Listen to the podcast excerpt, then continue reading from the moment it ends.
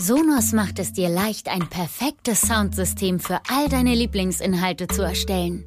Kombiniere mehrere Speaker und erlebe Sound in deinem gesamten Zuhause und draußen. Spiele einen Film im Wohnzimmer ab, einen Podcast in der Küche und Musik auf der Terrasse. Oder hör überall dasselbe.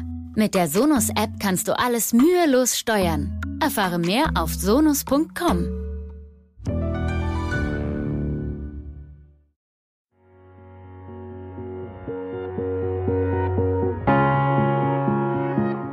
Märchen im Leben. Der Märchenpodcast für Erwachsene. Herzlich willkommen zur dritten Folge des Podcasts von Märchen im Leben. Heute beleuchten wir das Märchen der Brüder Grimm vom Fischer und seiner Frau. In der Vorbereitung hat sich die Frage aufgedrängt, was ist denn das eigentlich für ein Märchen? Überliefert ist, dass Philipp Otto Runge, der deutsche Maler, es 1806 eigenhändig aufgezeichnet hat. Er gab an, sich an die mündliche Überlieferung gehalten zu haben, so wie er es sich angehört habe. Und doch bleibt der Verdacht, dass es eher ein Kunst als ein Volksmärchen ist. Wir können darin ein Abbild einer Paardynamik sehen, wie sie der Transaktionsanalytiker Hans Jeloschek aus paartherapeutischer Perspektive beschreibt. Jeluschek spricht aus seiner Erfahrungswelt über die Wünsche der Frau und die Notwendigkeit der Abgrenzung des Mannes, über echte Begegnungen, die die tiefmenschliche Bezogenheit sowie das mutige Ausdrücken unausgesprochener Wünsche fordert. Das Märchen vom Fischer und seiner Frau ist beängstigend und gleicht einem Albtraum. Ein Ehepaar vertut seine Chancen und anhand ihres Beispiels wird gleich die ganze Menschheitsgeschichte verurteilt. Durch ihre Maßlosigkeit und einem egobetonten Ich will, ich will wird das Märchen als Sinnbild verstanden, wie sie ihre Chance um eine nachhaltige Entwicklung vertut. Das Verlangen nach Wachstum scheint in unseren tiefsten Wünschen, Hoffnungen, Werten und damit in unserer inneren Bilderwelt verankert. Mit Blick auf das Märchen kann gefragt werden, hält dieser Drang ewig an? Und zu guter Letzt wird das Märchen auch als politische Satire interpretiert, die ihre Vorbilder in der französischen Fremdherrschaft Deutschlands um 1800 findet. Einig scheinen sich die Interpreten zu sein, dass das Märchen deutlich macht, wie sehr der unersättliche Wunsch nach Gier, nach größerem, neuem und vermeintlich besserem in das Gegenteil umschlagen kann. Bechstein fügt am Schluss des Märchens dann gleich auch die offensichtliche Moral an, wenn er schreibt, das ist die Lehre für solche, die nie genug bekommen können. Das Märchen wirkt als volkstümlicher Schwank betrachtet so überzeichnet, dass wir über das Ehepaar lachen. Aber lachen wir wirklich? Denn so denken wir, uns könnte im wahren Leben so etwas niemals passieren. Und schließlich ist es auch ein Zaubermärchen. Der sprechende Butt, ein verwunschener Prinz, hängt eines Tages an der Angel eines Fischers, er schenkt ihm das Leben und gewinnt die Erfüllung seiner Wünsche oder vielmehr die seiner Frau. Und am Schluss kehren Frau und Mann wieder dorthin zurück, woher sie gekommen sind. In den Pispot oder wie es bei Albert Ludwig Grimm heißt. Und als er heimkam, da war wieder das Schloss fort, und da stand wieder seine kleine, bretterne Hütte, und seine Frau saß darin in ihren schmutzigen Kleidern und schaute wieder heraus durch ein Astloch wie vormals, und war wieder die Frau des Fischers Dudeldee. Ist also das Ende bloß der Anfang von etwas Neuem, und das Leben bleibt endlich und sinnfrei. Ich freue mich, ist heute bei Märchen im Leben online Simon Weiland dabei. Mit Fug und Recht kann man ihn als Experten für dieses Märchen bezeichnen. Am Symposium Märchen im Leben von Geld und Gold wird, wird er am Samstag, dem 25. September, in Schaffhausen sein eigen inszeniertes Stück von Arm und Reich, vom Fischer und keiner Frau aufführen. Unzählige Stunden hat er sich aus unterschiedlichen Perspektiven mit diesem Märchen auseinandergesetzt und daraus sein Programm gestaltet. Da die Urfassung der Brüder Grimm in Plattdeutsch ist und erzählt mehr als 20 Minuten dauern würde, haben wir uns für heute entschieden, in die Kinderstube zurückzureisen. Simon liest das Märchen aus dem Kinderbuch von Heinrich Maria Denneborg aus dem Jahr 1969. Wie bereits gewohnt werden Jörg Bolliger und ich, Armin Ziesemer, im Anschluss erste Gedanken dazu austauschen und dann steht der Raum offen für eine gemeinsame Beleuchtung dieses komplexen Märchens mit den drei Figuren Fischer, Frau und Putt, dem verzauberten Prinzen. Nun wünsche ich viel Freude mit Simon Weiland und dem Märchen vom Fischer und seiner Frau. Es war einmal ein Fischer, der wohnte mit seiner Frau zusammen in einer kleinen, windschiefen Bude nahe an der See.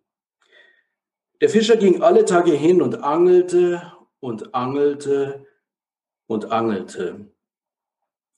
Eines Tages, als er wieder im Boot saß und saß und saß, ging ihm die Angel tief in den Grund. Und als er sie heraufholte, hatte er einen großen Butt daran. Da sagte der Butt zu ihm, ich bitte dich, Fischer, lass mich leben. Ich bin kein richtiger Butt, ich bin ein verwunschener Prinz. Was hilft es dir, wenn du mich tot machst? Ich würde dir doch nicht recht schmecken. Setze mich wieder ins Wasser und lasse mich schwimmen. Als der Fischer wieder nach Hause kam, fragte die Frau, Hast du heute nichts gefangen? Doch, einen großen Butt, aber das war kein richtiger Butt. Er sagte, er wäre ein verwunschener Prinz. Da habe ich ihn wieder schwimmen lassen. Die Frau wunderte sich. Und du hast dir nichts gewünscht? Ach, es ist doch schlimm, hier immer so in einem Pisspot zu wohnen. Geh noch einmal hin und rufe ihn. Sage ihm, wir möchten gern eine kleine Hütte haben. Er tut es gewiss.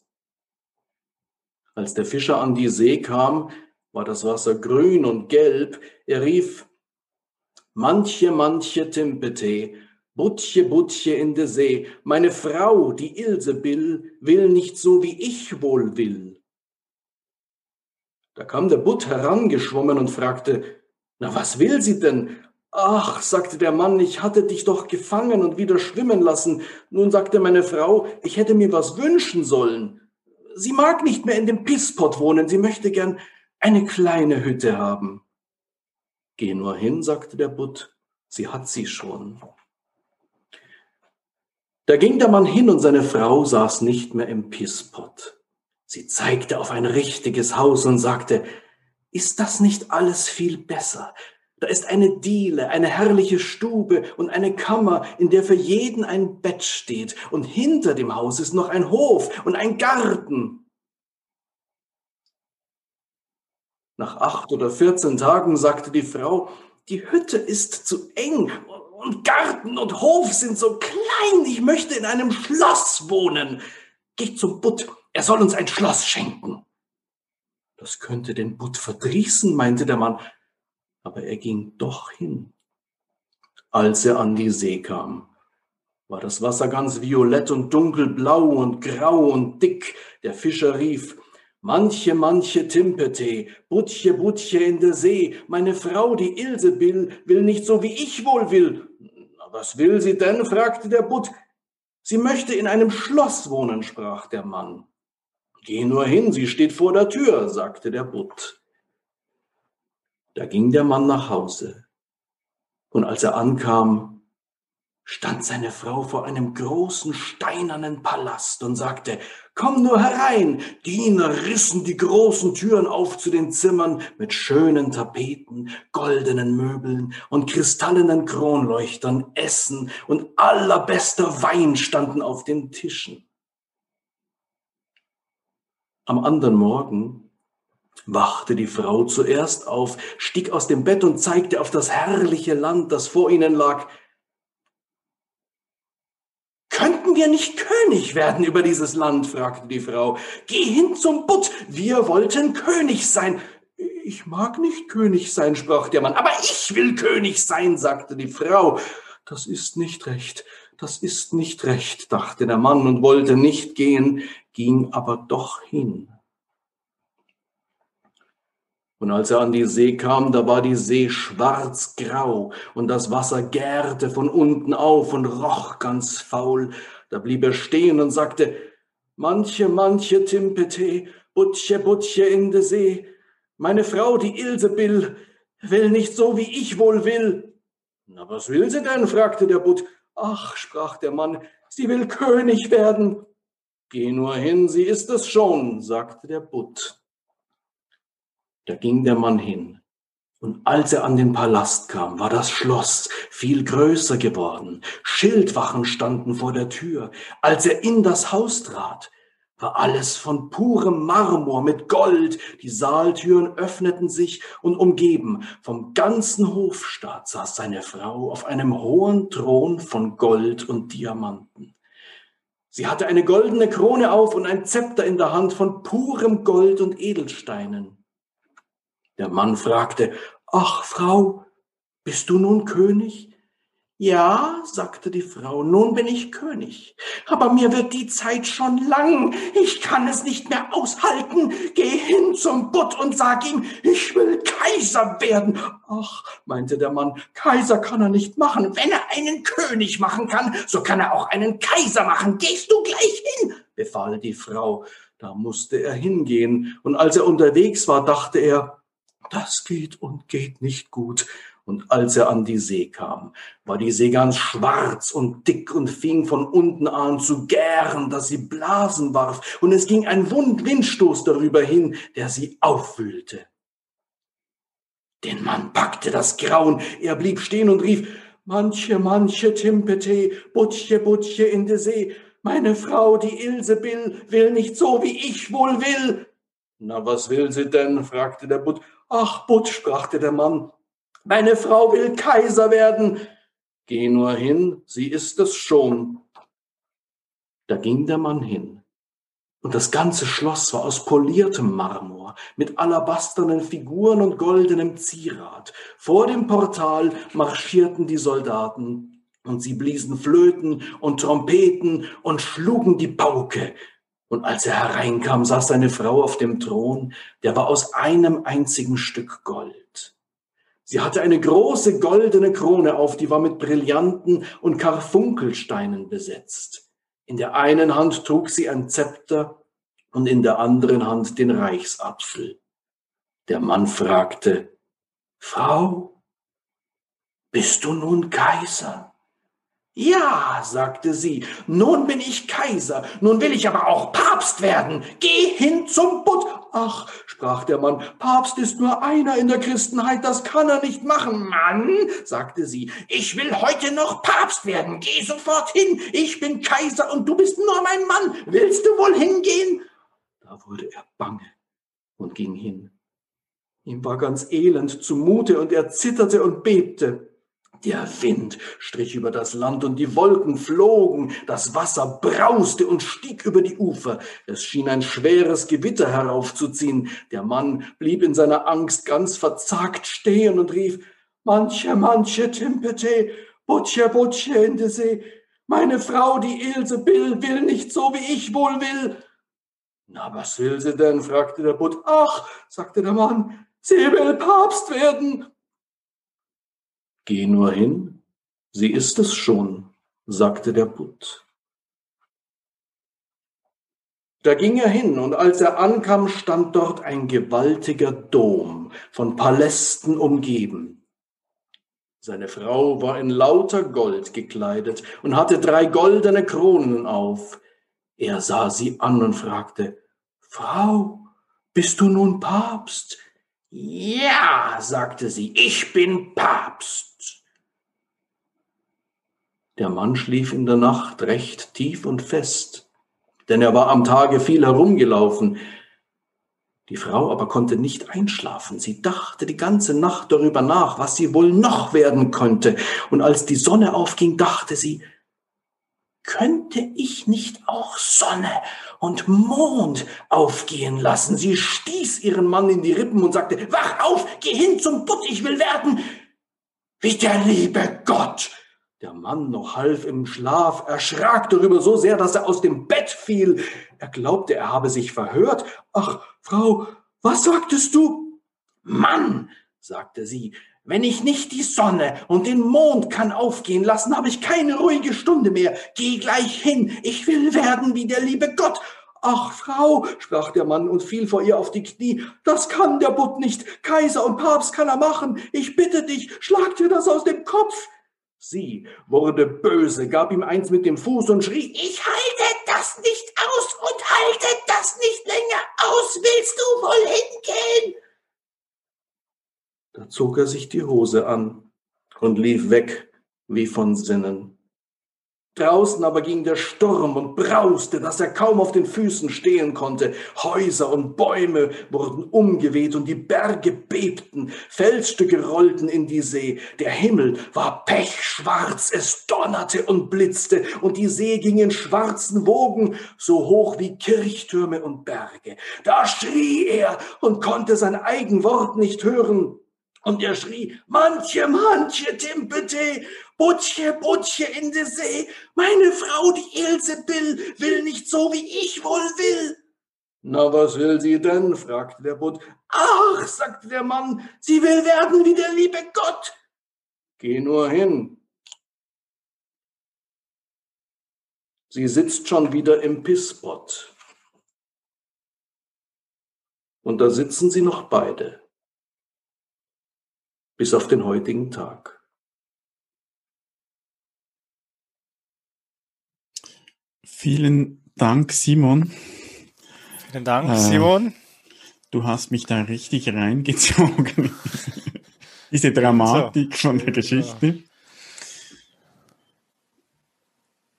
Und es, es ist mir nochmals so bewusst geworden, also die, die Formulierung von diesem Mann, er angelte und angelte und angelte und er saß und saß und saß. Und ich denke, für die Frau war es wahrscheinlich eine ähnliche Situation. Also die, die, ihr Leben war wahrscheinlich nicht sehr spektakulär. Und als ich mir so im Vorfeld über dieses Märchen Gedanken gemacht habe, ich, ich bin immer irgendwo bei der Frage gelandet, welche Bedürfnisse sind bei diesen beiden nicht erfüllt, dass es zu dieser dramatischen Spirale kommt. Und ich bin zuerst mal so bei, bei den Beziehungsbedürfnissen von, von Richard Erskine hängen geblieben und jetzt beim Erzählen oder beim Zuhören sind mir diese Triebe von Vanita English, also die Motivatoren von Vanita English noch in den Sinn gekommen. Sie hat beschrieben, dass ähm, jeder Mensch so drei äh, Triebe hat. Das eine ist der Überlebenstrieb, also die, die Selbsterhaltung, Gefahr vermeiden, Sicherheit. Der zweite ist der Ausdruckstrieb, da ist so Kreativität, Selbstverwirklichung, sinnvolle Betätigung, da auch ein bisschen Risikobereitschaft und dann noch als drittes der Ruhetrieb, wo es darum geht, runterzufahren, loslassen, schlafen, entspannen. Und die Idee ist, dass diese Triebe idealerweise so in einer Balance sind. Und wenn ich mir das so vorstelle, denke ich, da ist wahrscheinlich bei ihr, bei der Frau, wahrscheinlich so dieser Ausdruckstrieb, die Selbstverwirklichung, die, die ist zu kurz gekommen. Und dann hat also, sie sich wahrscheinlich erhofft, mit dem immer höheren Status sich so etwas zu, zu holen, was dann aber nicht wirklich die innere, die, diesen inneren Trieb befriedigt hat. Was, was bei mir so angeklungen hat, ist so das Thema der Repetition. Es ist ja so ein, mhm. auch ein Kettenmärchen, äh, das sich immer wieder wiederholt und das ist ja auch das Anspruchsvolle im Erzählen, dieselbe, denselben Vorgang immer wieder zu erzählen, aus der Erzählarbeit heraus. Und bei diesem Märchen, so diese Repetition, äh, kam mir jetzt noch so das Thema der, der Entwicklungszyklen ähm, Levin, Levin kam ja noch so, dass das immer wieder durchleben oder aus der mythologischen Seite, dass die Heldenreise, das immer wieder durchleben müssen, wollen und transaktionsanalytisch ausgedrückt auch das Thema des Skript im Allgemeinen, den Umgang äh, mit der eigenen Entwicklung oder eben auch mit der in der Beziehungsdynamik mit der Entwicklung eines Partners oder einer Partnerin. Mhm. Weil der, der, der Fischer, habe ich so jetzt auch, als du es, Simon, gelesen hast, so das Grundgefühl der Angst, das, das geht doch nicht, das kann man nicht, das darf man nicht, äh, so sehr stark gespürt und nicht hinzustehen und sagen, Frau, jetzt ist Schluss. Ja, und da, also wenn ich da den Bogen nochmal schlage, auch zu diesen Trieben, ist bei ihm wahrscheinlich vor allem so der Überlebenstrieb relevant. Also da, da gehört ja auch dazu, ähm, die, die Anerkennung von anderen Menschen. Das heißt, er hat ja sehr viel getan, eigentlich, dass er nicht wollte, aber hat sich erhofft, dass, dass er da die, die Anerkennung dann auch von seiner Frau erhält. Das wäre dann bei ihm eher so der Überlebenstrieb, der ihn da ähm, bewegt hat. Und da können wir jetzt ganz viele Themen auch anhängen mit Skript und was auch immer. Und ich, ich schlage vor, wir, wir geben die Frage gleich auch mal noch so in die Runde. Das sind so unsere Gedanken mal. Und vielleicht die Frage an euch, was, ähm, was ist bei euch angeklungen? Habt ihr da irgendwelche Anregungen? Ja, oh. Sollen Mach nur, Sabine. Ähm, erst einmal an dich, Simon, äh, herzlichen Dank fürs Vorlesen.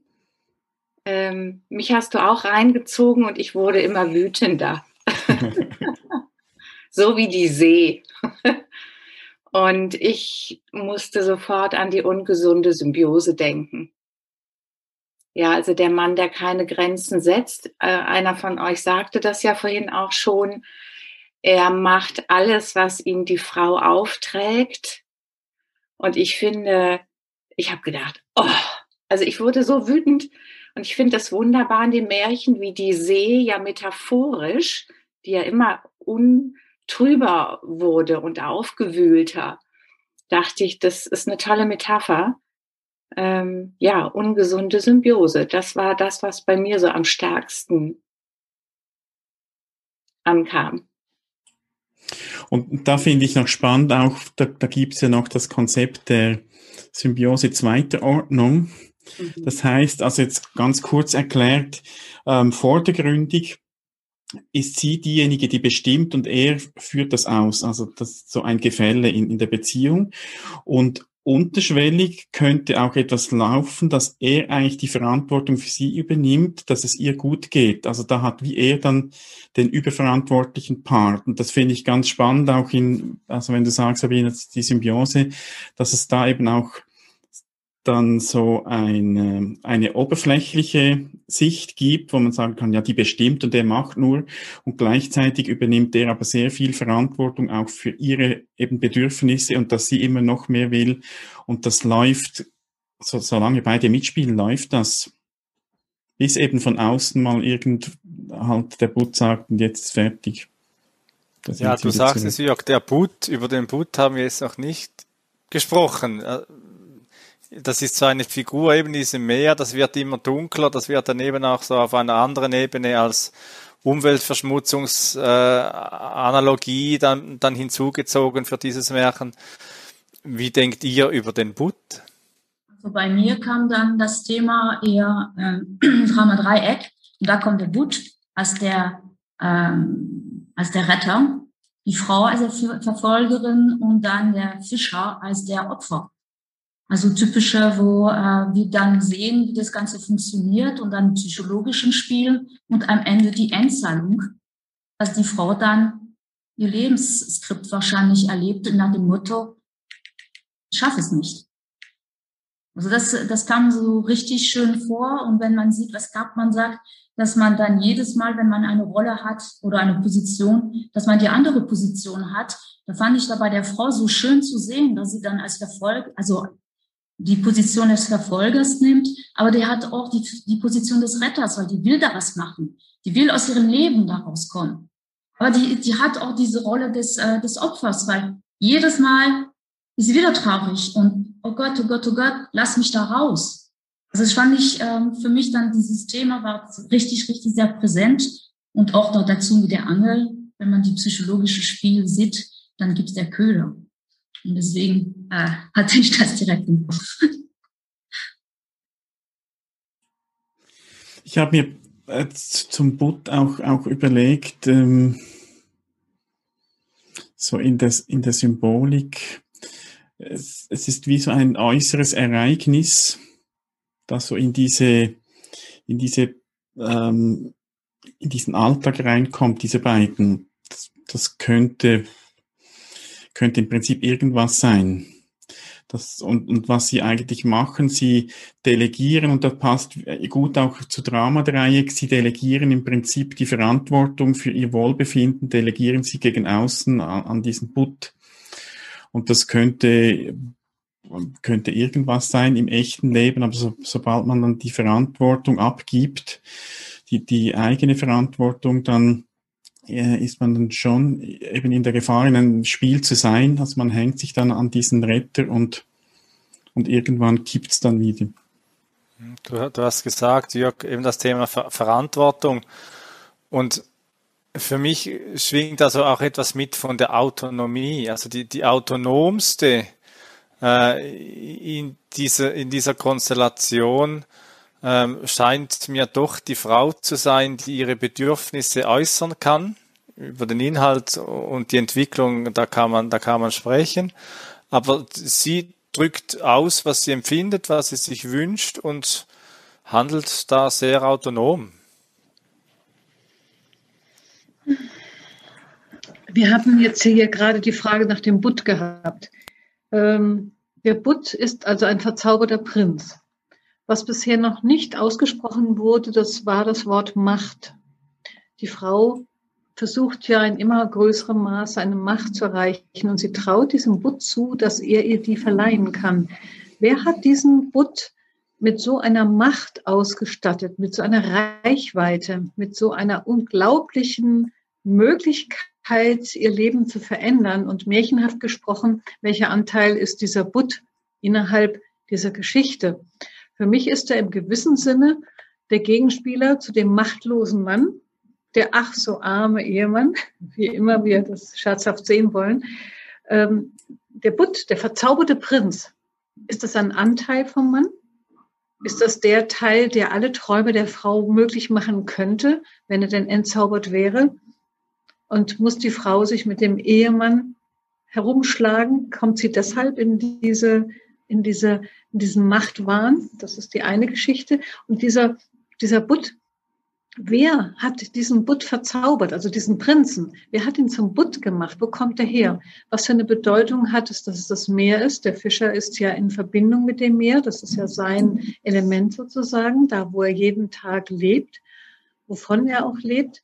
Und genau in diesem seinem Element, da begegnet ihm dieser fast allmächtige Butt, der verzauberte Prinz wie viele Frauen ihren Traumprinzen heiraten und später feststellen, dass er keiner ist, das wage ich jetzt natürlich nicht auszuführen. Nur da sehe ich diese interessante Kombination von diesen zwei Männern und dem Begriff Macht. Mhm. Ja, ähm, Friederike, du möchtest schon lange was sagen. Ja, auch in die Richtung, ähm, dass der Putz ähm, es ist jetzt gar nicht von mir. Ich habe heute zufällig, bin ich äh, darauf gestoßen, da wurde das Märchen auch zitiert und da wurde der Butt, also der Fisch, als äh, freudsches Symbol für männliche Potenz, also sogar für das Glied äh, wurde es genannt, der Fisch aus dem Unbewussten oder Unterbewussten. Und wenn man das jetzt auch so ähm, überträgt, was, was gerade Karin gesagt hat, ähm, da verbindet sich ja der, der Mann, der Fischer und dieser Butt mit dem anderen männlichen Element sozusagen. Der eine ist, ähm, na gut, vielleicht ist sogar das auch seine Potenz in gewisser Weise. Ja, er kann ja seiner Frau diese Dinge zukommen lassen, die sie sich wünscht. Und die Frau dann eben als diejenige, die ihre Bedürfnisse ähm, nicht erfüllt sieht, immer nicht erfüllt sieht, immer noch mehr will, weil irgendwie ihr Bedürfnis äh, immer vielleicht ungesehen bleibt oder sie sich einfach dieses, diese Lücke, dieses, diese Leere nicht füllen kann, das überträgt dann eben auf, auf diese männliche Potenz, die das für sie jetzt tun soll. Also ich fand das ganz interessant, dass man ähm, das so in, das, in diesen Bereich bringt, Frau konnte sich gewisse Dinge nicht erfüllen oder sind ihr nicht gegeben worden oder sind nicht befriedigt worden und sie überträgt das jetzt auf das männliche Prinzip. Das soll das jetzt für sie richten. Und da finde ich dann die Frage spannend, ähm, warum will der Mann nicht? Also es kommt ja immer wieder zum Ausdruck, dass er sagt, ähm, ich, ich will nicht und sie will das. Und da, also wenn wir das so sehen, wäre dann schon die Frage, warum will er, warum will er seine seine Potenz nicht zeigen? Warum, warum will er das Potenzial nicht ausschöpfen? Also da stellt sich dann nochmals, ähm, stellen sich nochmals ganz neu auch Fragen dazu. Also ich wundere mich sehr bei dem Märchen darüber, dass die Frau äh, solche männlichen Rollen einnehmen möchte. Mhm. Also so, es geht ja sozusagen von, von, äh, vom Materiellen, also eben äh, Hütte zu Haus und dann zu Schloss, geht es dann ja dann mehr zu ähm, einer weltlich-geistlichen Macht, König, Kaiser. Und also es gibt ja nichts Patriarchaleres als Papst. Und äh, ich finde es ganz besonders und auch erstaunlich, dass die Frau ähm, solche patriarchalen Rollen einnehmen möchte. Und das ist etwas, was mich in dem Märchen total erstaunt. Also ich weiß nicht, ähm, wie viele Frauen es ernsthaft gibt, die unbedingt Papst werden wollen würden. Also das, das finde ich eine ganz ähm, knifflige Frage, die mich auch sehr, sehr interessiert hat an dem Märchen. Also Simon, wenn wir da auf diese Richtung gehen, sorry, aber warum sollten keine Frauen Päpstin werden wollen? Sie können ja. es nicht. Ähm, Päpstin, Päpstin ist ja auch nochmal was anderes. Also ähm, ich glaube, ähm,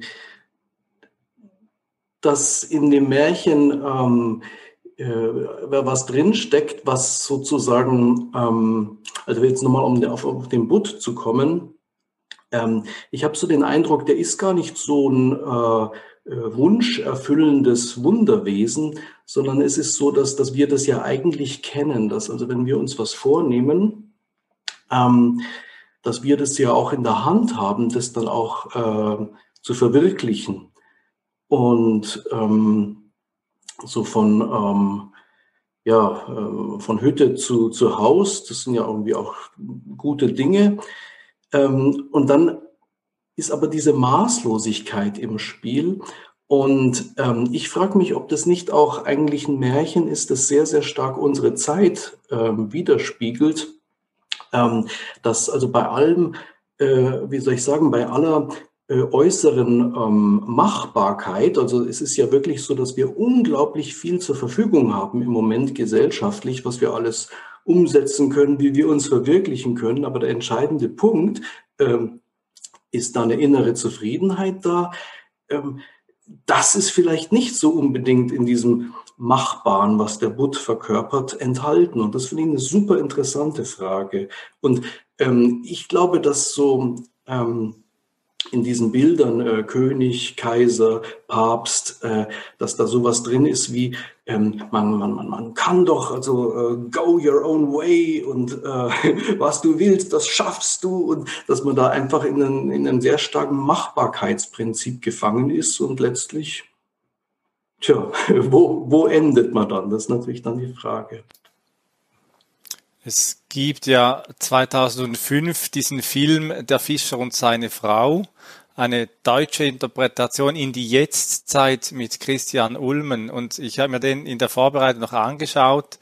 Äh, ist, ist sehr zu empfehlen, weil es eben genau eine moderne Übertragung ist. Und dort steht der Mann so für die Genügsamkeit. Es ist ja genü genug. Es, es, äh, er lebt am Anfang als Fischzüchter in einem Zelt und hat so diese Genügsamkeit. Und ich finde auch die Qualität des Putz, äh, er, er erlaubt und gestattet einfach, ohne zu werten, was ist jetzt, ist das zu viel? Auch er könnte ja mal sagen, ja, jetzt ist aber Stopp, jetzt erfülle ich keine keinen vierten Wunsch mehr oder irgend, irgendetwas und sagt, jetzt ist mal genug. Und in diesem Film übernimmt dann äh, der Fisch also die, die, die Rolle der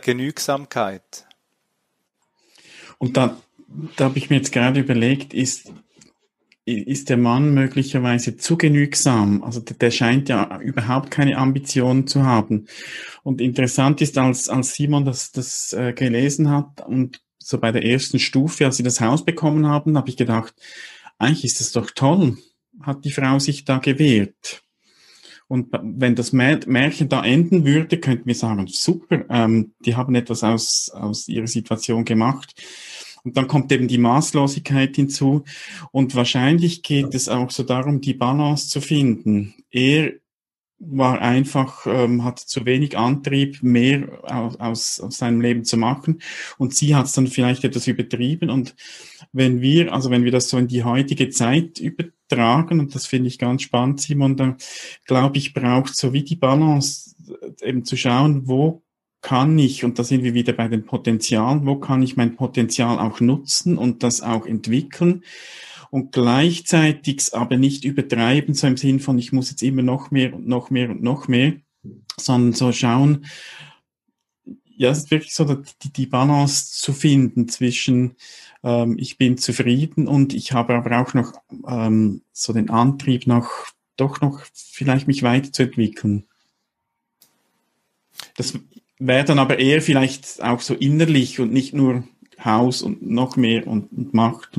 Ich bin noch einmal so bei den Beziehungsbedürfnissen, Jörg, und, und so das Thema der, der Einflussnahme, so das Bedürfnis der Einflussnahme, Einfluss nehmen zu können. Und, und das ist ja etwas, das dem Mann, aus welchen Gründen auch immer, irgendwie nicht gelingt, in das Geschehen Einfluss zu nehmen, zum, in der Beziehung. Äh, seine, seine Einflussnahme ist einfach, er geht zum Boot und, und lässt den Wunsch seiner Frau erfüllen. Aber selbst äh, habe ich nicht das Gefühl, dass er jetzt in der Autonomie ist. Und wir hatten ja vorher mal das Thema Autonomie, habe ich angesprochen, mit der Hypothese, dass die Frau eigentlich am, am, am autonomsten wirkt. Und da, da habe ich, glaube Friederike und Sabina, ihr habt, ihr habt den Kopf verneinend geschüttelt, Sabina vor allem. Möchtest du dazu noch etwas sagen? Ja, ich habe die Frau so gar nicht als autonom erlebt. Autonom heißt ja, eine Bewusstheit zu haben. Und die Frau war ja getrieben. Diese Maßlosigkeit, die habe ich überhaupt nicht als autonom empfunden. Ähm, ja, deswegen, da konnte ich gerade gar nicht mitgehen. äh, zu dem Butt wollte ich noch gerne was sagen. Ähm, der, der lebt ja in den Tiefen des Wassers, was ja auch ein Sinnbild ist. Und ich musste vorhin an die Traumdeutung denken. Wenn man da auf die subjektive Ebene geht, sind ja alle, ähm, alle drei Elemente sind ja eigene Anteile. Das heißt, äh, was ist denn der Butt in uns, in den Tiefen? Mit dem kommen wir an, in die Autonomie. Finde ich spannend, mal darüber nachzudenken.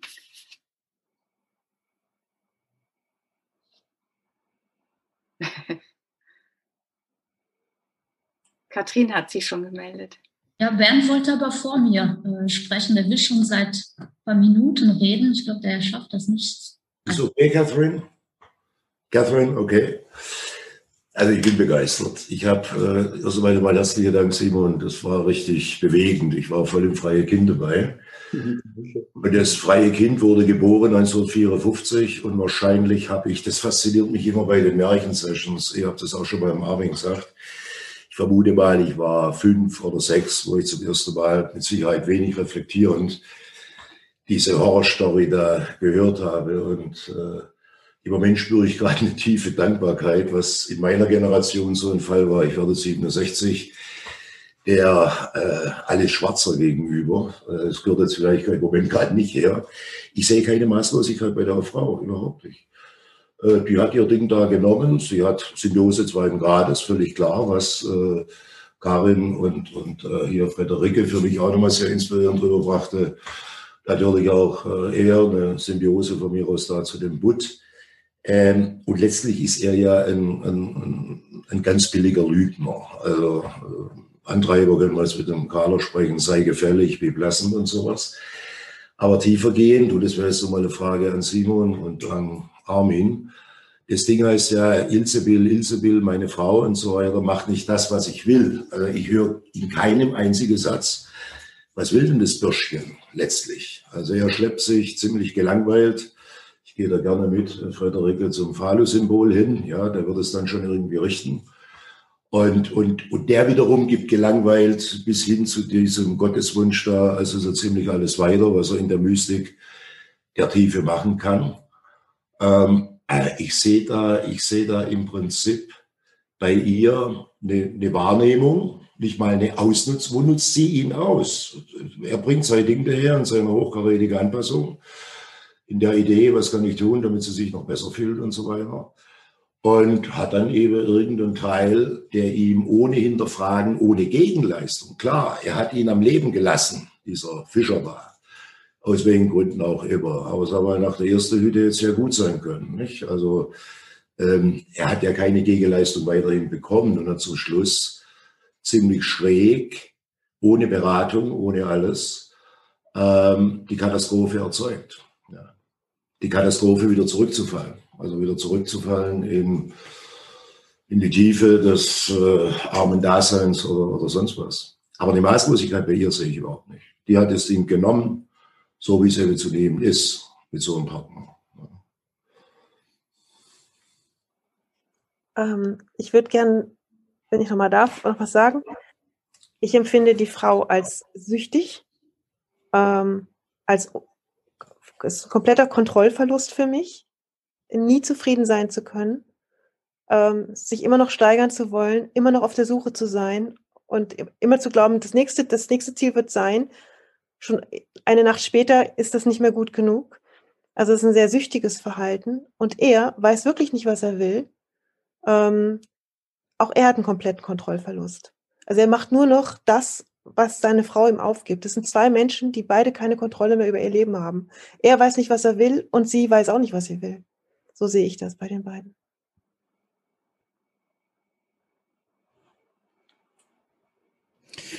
Das, das sehe ich auch so und ich denke, also ähm, vielleicht Armin, du hast ja auch begründet, ähm, dass du bei ihr Autonomie siehst, wenn sie ihre Bedürfnisse äußert.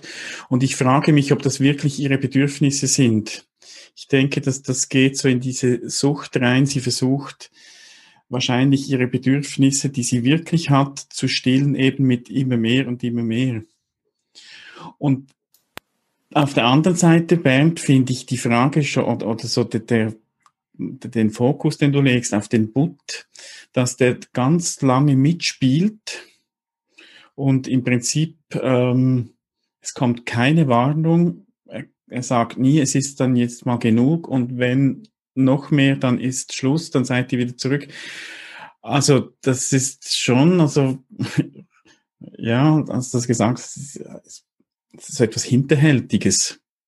So, ähm, ich, ich sage nichts, ich mache einfach mal mit und die werden dann schon sehen, äh, wenn es wieder zurückgeht. Also ich habe heute in den, in den Medien gelesen, ähm, ich mache jetzt einen Bezug auf, auf die Jetztzeit von einem Unternehmen. Äh, diese Krise hat uns 50 Jahre zurückgeworfen. und, und den Butt, das wird ja auch immer mal als Naturgewalt dargestellt in diesem Kontext, ähm, zu sehen, dass, dass die Natur braucht keine Ankündigung, um zu sagen, jetzt ist Schluss, sondern die Entwicklung ist dann einfach mal beendet und unterbrochen und der Mensch, ich nehme es jetzt auf diese Ebene, kann noch so wollen, er wird dann einfach wieder in den Pisspot versetzt. Also ich finde auch ehrlich gesagt das Ende nicht unbedingt negativ. Also klar, als Kind fand ich das total negativ, hat mir Angst gemacht und so. Aber ähm, mich interessiert das Märchen insofern sehr, als ähm, ähm, da diese unglaubliche Steigerung drin ist, bis es halt nicht mehr weitergeht, zumindest äußerlich nicht. Und dann auf einmal heißt es ja, sein wie Gott oder werden wie Gott und plötzlich ist man in dem Pisspot Und es wird aber im Märchen jetzt nicht gesagt, dass das unbedingt schlecht sein muss. Also es könnte ja sein, weil es ja auch sehr stark um Autonomie ging, dass da Dinge am Werke sind, die am Ende zu einer derart großen Autonomie führen, dass Menschen äußerlich zwar vielleicht im Pisspot leben, aber innerlich so reich sind, dass ihnen das einfach auch genügt. Also ähm, und das ist auch was, was mich sozusagen auch ähm, jetzt in der momentanen Zeit sehr ähm, beschäftigt. Also ob diese Corona-Krise zum Teil nicht auch dazu beiträgt, dass wir merken, okay, äh, so wie wir jetzt so die letzten 200 Jahre gelebt haben, geht's nicht weiter. Ähm, es, wir sind auf der Suche nach, nach einer anderen Weise von, von ähm, Möglichkeit ähm, zu leben und, und das kann nicht immer mehr ins Außen gehen. Also so sehe ich das zumindest. Und ich, ich denke auch nicht, dass wir 50 Jahre zurückversetzt worden sind. Und das geht so in diese Richtung. Ich glaube, das, ähm, ja, es ist, ist vielleicht wirklich so auf den Boden zurückholen und mal sich neu besinnen. Und da, da finde ich neben allen Schwierigkeiten, die die Krise mit sich bringt, finde ich das eine gute Gelegenheit. Und da wäre es ja spannend im Märchen, ähm, wenn wir erführen, wie es weitergeht, ob sich da etwas verändert hat in ihrem Alltag durch diese ganze, diese Begebenheiten. Ähm, ja, vielleicht müsste man da mal so eine Fortsetzung dazu noch schreiben, wie das, wie das äh, weitergehen könnte. Und da kann ich mir beides vorstellen, dass die wirklich auch ein Stück weit auf den Boden gekommen sind, vielleicht auch wieder ähm, zufrieden mit dem, was sie haben. Oder dass es sich, ähm, dass so diese, diese Schere von ähm, dem, dass er eigentlich fast zu genügsam ist und sie eigentlich unzufrieden mit, mit dem sich zu wenig verwirklichen kann, dass es unter Umständen auch, auch weiter auseinandergeht. Wäre dann auch eine Option. Ich finde das alles sehr interessant, was da gesagt wird, ob äh, Simon mit deinem Vergleich mit unserer heutigen Zeit oder Armin, mit dem, äh, dass wir zurückkommen. Ich möchte aber gerne zu äh, Sabina zurückkommen, um diesen äh, Unterbewusstsein. Wir haben gar nicht über das Wetter gesprochen, dass das Meer immer, immer unruhiger wird. Mich würde es interessieren, wie das, äh, wie das ist am Ende, das Wetter. Ist es auf einmal ruhig oder kommen Sie zu einem großen Krach? Weil für mich dann dieses Wetter, was immer, immer rauer wird, dann sehe ich wie diese unterschwellige Wut, die da kommt. Weil ich sehe dann den Wut als jemand, der langsam wütend wird. Nach dem Motto, wann ist es endlich mal Schluss hier? Und deswegen fand ich auch die, die, äh, die Sachen von Friederike und Karin das super interessant. Da würde ich auch sehr gerne da ein bisschen in die Tiefe gehen, aber die Zeit haben wir nicht. Aber diese Wut, das ist unausgesprochen, da würde ich das sehr gern wissen in Märchen. Äh, Armin oder Simon, was wird da gesagt? Ich habe nichts gelesen darüber. Was passiert mit unserem Wetter, als unser Fischer mit seiner Frau zurück in ihrer Hütte sind? Also ich kann, im Märchen steht nichts. Ich habe ja verschiedene Variationen gelesen. Eben Bechstein, der wirklich diese scheinbar offensichtliche Moral dann auch ans Ende stellt, die wir ja jetzt auch ein bisschen hinterfragen. Was ich gefunden habe in einer Interpretation, äh, war aus dem Zen, äh, die genannt hat, ein, ein, ein Zen-Gedicht. Und das heißt, Geist aufgewühlt, alle Dinge aufgewühlt, Geist still, alles still und nichts hat einen Namen. Vielen Dank, Armin. Ich komme nochmal zurück, äh, Simon, was du gerade so mit reingebracht hast. Ähm, gerade vorhin ist ja so das Thema oder der Begriff Macht gefallen, die Mächtigen. Nicht? Und der Butt der ist ja genauso unfähig in der Lage, dann schon von mir aus das Wasser äh, klar auszudrücken, hey, mir reicht's jetzt, geh mal nach Hause und zeig mal der, wo die Glocken hängen oder umgekehrt. Ähm, genauso wie er. Das sind für mich zwei Figuren, die einfach nicht in der Lage sind, die eigenen Bedürfnisse festzustellen und auszudrücken. Das ist mal das eine. Das Zweite, was mich bei der ganzen Märchengeschichte, aber im Kontext Theater oder, oder Gestalt, Psycho oder was auch immer, massiv beschäftigt, ist die Frage, äh, was für Botschaften stecken da drin. Und wenn wir transgenerational mal so ein paar Generationen in unserer Familie zurückgehen, haben wir beispielsweise im Schaumburger Land, ich habe lange Jahre in Hannover gelebt, ähm, bei den Grafen noch das Erstbesteigungsrecht bei den Töchtern. Also das war gerade um diese Zeit, 1812 bis, bis 1835. Und da frage ich mich, für wen sind letztlich diese Märchen geschrieben worden?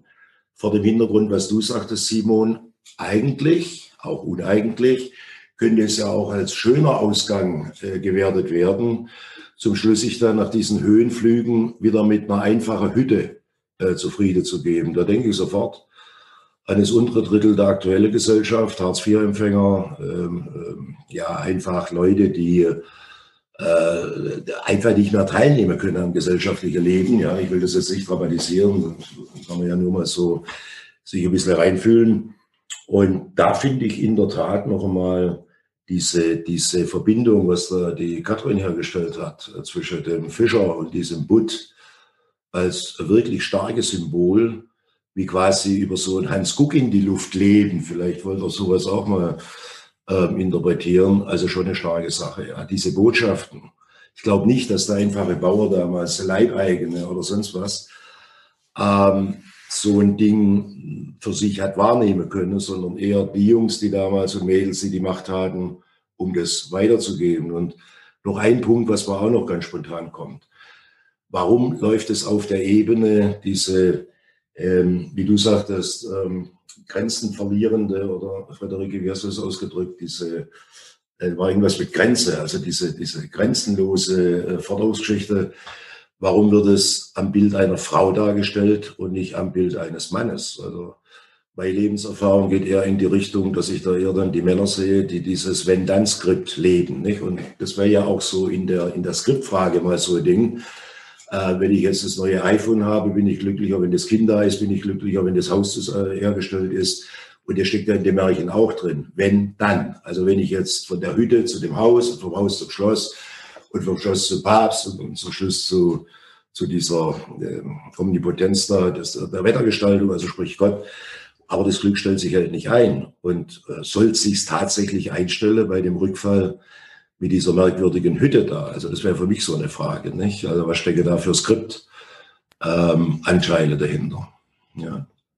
Wenn man ganz böse ist, Bernd, Hoffentlich, machen wir.